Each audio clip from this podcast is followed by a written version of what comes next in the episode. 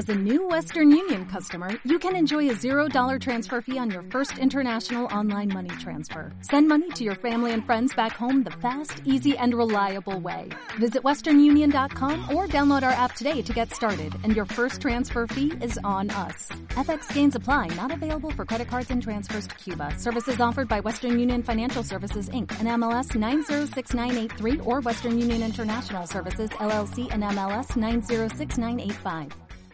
Hola emprendedores y emprendedoras en la vida y bienvenidos a este episodio 409 del podcast Marketing Digital Día a Día.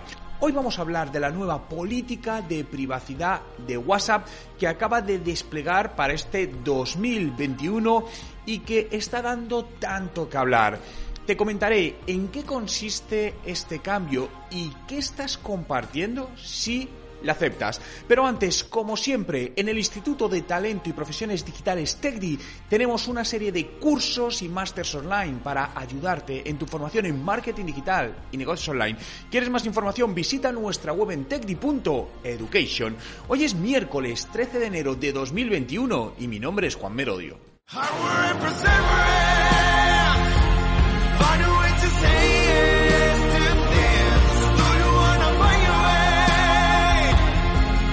Y recuerda, no hay nada que no puedas hacer en tu vida. La nueva política de privacidad de WhatsApp y así es como te va a afectar. Estos últimos días está dando mucho que hablar esta nueva política que seguro que has visto algún mensaje cuando has accedido a tu aplicación de WhatsApp para que lo aceptases. Mi pregunta es, ¿lo has aceptado? Si lo has aceptado, ¿has leído exactamente todos los términos y condiciones antes de aceptarlo? No te preocupes, hoy voy a traerte un resumen de en qué consiste este cambio de las políticas de condiciones y privacidad de WhatsApp, donde quiero recordar que WhatsApp es una empresa que pertenece al conglomerado de Facebook, de Instagram, de Messenger, ¿no? Y esta política va a entrar en vigor a partir del próximo 8 de febrero, es decir, en menos de un mes la tenemos totalmente activa. Y está relacionado con los datos que WhatsApp va a recopilar y a utilizar de cada uno de nosotros, es decir, de los usuarios cuando utilizamos esta herramienta, ¿no? Según la propia compañía, todo el reclutamiento y uso de estos datos va a ayudar para mejorar el servicio y la experiencia al cliente, ya que va a dar la posibilidad de obtener sugerencias personalizadas y hacer un entorno mucho más personalizado, ¿no? De hecho, esto es hacia donde va el, eh, bueno, la tecnología y el marketing digital, hacia personalizar al máximo todo, ¿no? Por lo que quiero compartirte cuáles son los datos que WhatsApp va a tener acceso y además importante, va a poder compartir con sus otras empresas. Es decir, va a poder compartir con Facebook, va a poder compartir con Instagram, va a poder compartir con Messenger, que probablemente utilices todas de ellas, unas más que otras, ¿no? Lo primero, datos de contacto. Va a poder acceder a tu teléfono de usuario y a tu dirección de email si la tienes reflejada. Insisto, significa que accede WhatsApp a estos datos y los va a poder compartir con Facebook, con Instagram o con Messenger para que también lo puedan usar para darte, según ellos, repito, una mejora en la experiencia de usuario y algo mucho más personalizado. Fijaos, quiero hacer aquí un, un inciso, ¿no? Yo os preguntaba antes, ¿Cuántos habéis aceptado la política de privacidad leyéndola completamente? Y hago la pregunta en más grande, ¿cuántas políticas de privacidad aceptamos al año en distintas herramientas, aplicaciones, plataformas y cuántas de ellas nos leemos? Me atrevo a decir que la mayoría no las leemos al 100%. ¿Es cierto? Correcto. Y luego además aquí hay otro tema que tú puedes aceptar porque al final una política de privacidad cuando aceptas significa es como un contrato, ¿no? Que lo estamos firmando. Pero ¿qué manera tenemos de poder garantizar que lo que ahí dice lo están cumpliendo? La realidad, y quiero ser práctico ahora, prácticamente ninguna, ¿no? Yo esto lo comparo eh, con... Eh, cuando vas a abrir una cuenta a un banco, ¿no? O cuando vas a firmar un papel a un banco. ¿Qué sucede? Que te dan un montón de papeles que tienes que firmar con un montón de letra pequeña que es imposible de leer, seamos realistas, no puedes leer eso, porque si te leyeses eso, lo primero necesitarías cuatro días para leerte todo eso. Y aparte, no es negociable, es decir, si tú no quieres firmar, no firma, no es un contrato de algo que podamos discutir, ¿no? Como haces, como cuando haces un contrato con otra empresa que llegas a un acuerdo, oye, esta cláusula no me gusta, cambiémosla. No, no, aquí no. Si quieres utilizar esto, si tienes que aceptar esto, ¿no? Por lo tanto, al final, siendo prácticos, yo estoy convencido que si leyésemos y entendiésemos, que esta es la segunda parte, pues la podemos leer, pero hay muchas veces que muchos de los conceptos son bastante difíciles de comprender, ¿no? Si entendiésemos todo, yo creo que no nos daríamos de alta en ninguna aplicación ni aceptaríamos absolutamente nada, es decir, no estaríamos en Internet, sinceramente, porque al final, es decir, todo lo que pone ahí es como cuando te lees, eh, ¿alguna vez os habéis leído el, el panfletillo que viene en un medicamento? Se te quita las ganas de tomarlo. No, te puede pasar esto, te puede no sé qué, no sé. Dices, no me lo tomo, es decir, sigo con mi dolor de cabeza. Bien, esto viene a ser un poco lo mismo, ¿no? Quería hacer esta reflexión en el aspecto práctico, porque esta noticia ha dado mucho, mucho que hablar, ¿no? Sobre, bueno, pues me doy de baja de WhatsApp y voy a utilizar otra herramienta.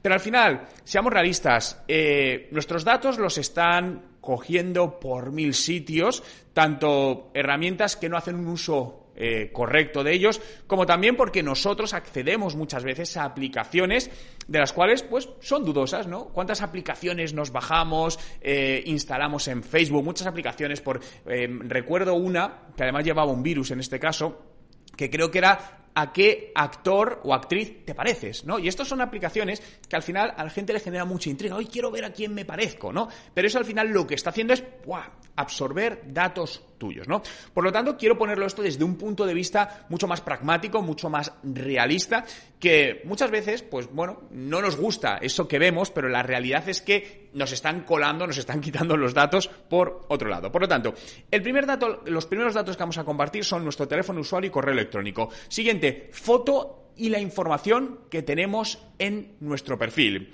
También van a obtener acceso a la interacción que tenemos con otros usuarios o con otras empresas. Tened en cuenta que WhatsApp tiene también su versión de WhatsApp Business, cada vez más usada y, por cierto, una excelente herramienta de marketing digital, donde ahí van a poder tener acceso a toda esta información. Probablemente desde un punto de vista de, de, empresa, de marketing digital, todo esto sea muy positivo porque nos va a permitir poder hacer una mayor y mejor segmentación de la publicidad en Facebook o en Instagram, lo cual va a repercutir positivamente en nuestras campañas de publicidad cuando queremos impactar al usuario. No sé qué penséis vosotros, pero a mí no me importa que usen mis datos siempre y cuando me lo expliquen, sepa y sea dentro del marco legal, si con ello obtengo una mejor experiencia de usuario y me muestran información que realmente me interesa.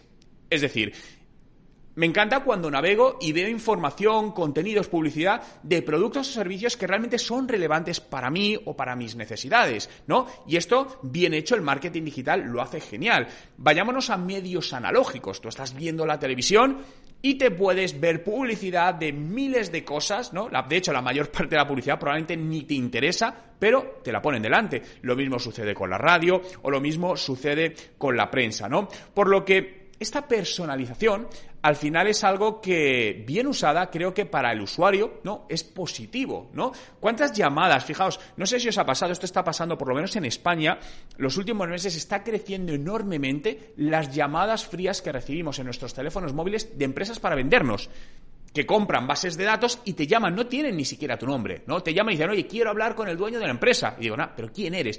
Y cada vez más, de esto esto me ha llevado, a mí personalmente, seguro que otros estáis haciendo lo mismo, a no coger llamadas, a no coger teléfonos que no conozco. Ahora mismo solo atiendo, solo cojo teléfonos que conozco, porque gran parte de ellos de los que me llaman, que además voy bloqueando, son llamadas publicitarias. Entonces, eso me genera una mayor incomodidad que que una empresa que haga un correcto uso de los datos, y esto es importante, los utilice para darme información que realmente a mí me es necesaria en ese momento.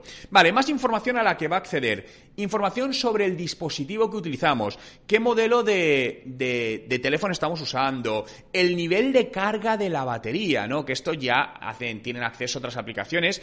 Hablé de esto, fijaos, en un podcast hace bastante tiempo. Hablé de cómo. Eh, Uber utilizaba el nivel de carga de tu batería para subirte las tarifas de un taxi, ¿no? Lo cual tiene lógica. ¿Por qué? Porque al final, si tú tienes tu batería, si tú estás buscando un coche con Uber y tienes la batería al 95%, tienes tiempo, desde el punto de vista de duración de batería, de pedir más Uber. Pero si tienes un 8%, ¿Vas a estar mucho tiempo esperando a que te dé Uber un mejor precio? No, porque tienes urgencia, sentimiento de urgencia. Por lo tanto, aunque te cobren más, vas aceptarlo, ¿no? Y de hecho, se han hecho pruebas. Yo personalmente he hecho pruebas con dos teléfonos móviles distintos en el mismo punto, en el mismo momento, con el mismo origen y dirección y me salían precios totalmente distintos. Por lo tanto, toda esta información a día de hoy hay muchas aplicaciones que ya tienen acceso a ella y que probablemente no lo sabemos. ¿Por qué? Porque no nos hemos leído todos los términos y condiciones, que realmente no es culpa nuestra, ¿no? Esto parece que al final es culpa del usuario de por qué no se lee eso. No. Para mí es culpa de las empresas que ponen condiciones que no hay manera de entenderlas ni comprenderlas, ¿no? Entonces, creo que se debería legislar por hacer mucho más sencillo esa comprensión hacia el usuario. Últimamente, fijaos que en Europa se están poniendo mucho más estrictos con la ley de protección de datos, pero realmente, desde mi punto de vista, son unas leyes que no tienen ningún tipo de sentido, que al final lo que hacen es molestar al usuario. ¿Por qué? Porque entramos en páginas web y lo primero que tenemos que hacer cada vez que entramos en una es cerrar pestañitas aceptando políticas de cookies, que realmente no te las lees. Por lo tanto, vuelvo a lo mismo. El objetivo principal de todo esto es que el usuario sea consciente de los datos que comparte, pero que sea consciente, no que tenga que estar apretando botoncitos para cerrarlo, ¿no? Entonces, realmente creo que hacia ahí deberíamos trabajar. Por lo tanto, tendrá, eh, tendrá, por seguir con el tema, tendrá acceso al nivel de carga de tu batería, a la potencia de la señal, la red móvil a la que estás conectado. También va a recopilar información de tu ubicación, la ubicación precisa del dispositivo. Al igual que esto, sabéis, muchas herramientas, muchas aplicaciones están cogiendo información constante de dónde estamos. Por lo que, obviamente, todo esto lo puedes limitar. Al final, desde un teléfono móvil tienes la opción de limitar ciertos accesos a ubicación, etcétera, a herramientas. También va a conocer el estado de, de la conexión, es decir, la dirección IP de la cual se conecta el teléfono. Y en el caso de los países donde está habilitada los pagos dentro de la aplicación de WhatsApp, que hay países que ya está habilitado, ahí van a tener también acceso a las transacciones e información financiera.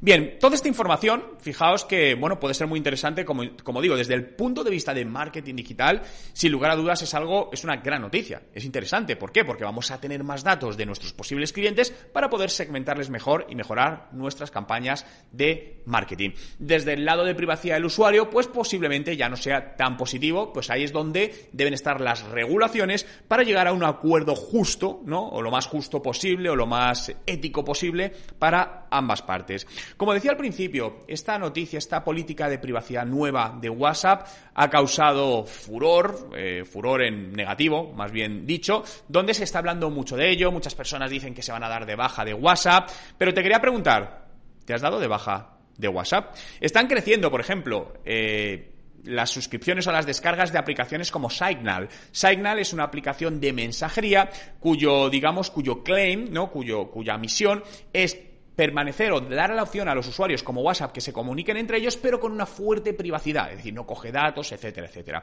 El problema de estas herramientas, y el otro día lo hablaba en, otro, en otro podcast, es la masa crítica que tienen adquirida. Es decir, es realmente complicado que con los millones de usuarios que utilizan una plataforma como WhatsApp, por una razón de política de privacidad de datos, es decir, todos migren de repente a Signal y estaremos todos en Signal. Es muy difícil porque además, ¿qué sucede? Que tú dices, ah, pues bueno, me cabreo con WhatsApp y me voy a bajar Signal, pero no vas a cerrar WhatsApp o has cerrado WhatsApp. La mayor parte de gente no ha cerrado WhatsApp, no lo ha eliminado. Tienes la opción de hacerlo.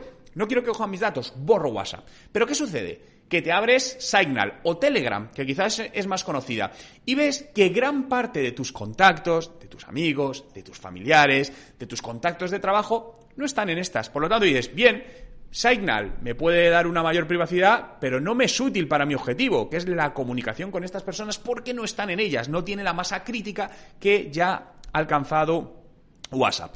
Por lo tanto, estas son las novedades que, como comentaba, entran en vigor en la política de uso de condiciones y privacidad de datos de WhatsApp a partir del próximo 8 de febrero.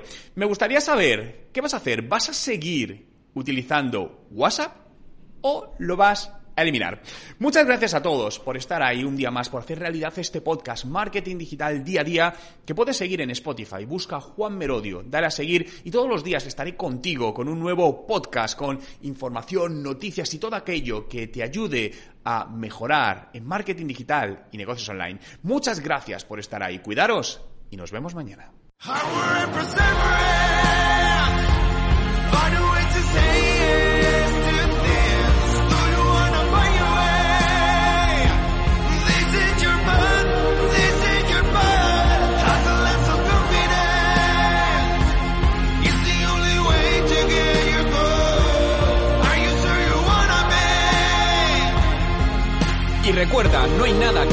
Hacer en tu.